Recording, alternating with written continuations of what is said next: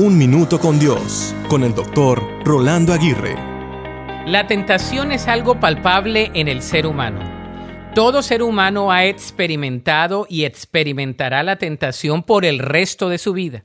Como alguien dijo, nadie está graduado en el arte de la vida mientras no haya sido tentado.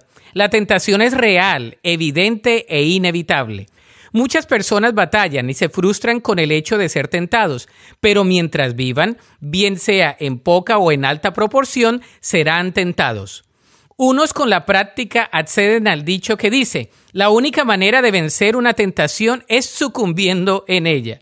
Sin embargo, la mejor manera de vencer la tentación no es cayendo en ella. La mejor manera de vencer la tentación es reconociendo nuestra vulnerabilidad, trabajando en cada una de nuestras debilidades y construyendo en nuestras fortalezas.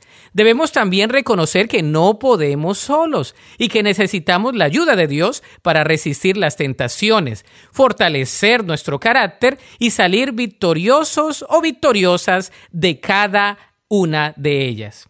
Dios desea empoderarnos para resistir nuestras tentaciones, cualquiera y ésta sea.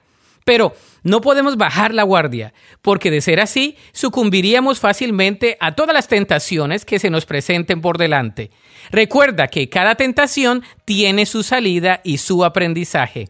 La Biblia dice en 1 Corintios 10:13, las tentaciones que enfrentan en su vida no son distintas de las que otros atraviesan. Y Dios es fiel. No permitirá que la tentación sea mayor de lo que puedan soportar cuando sean tentados, Él les mostrará una salida para que puedan resistir. Para escuchar episodios anteriores, visita unminutocondios.org.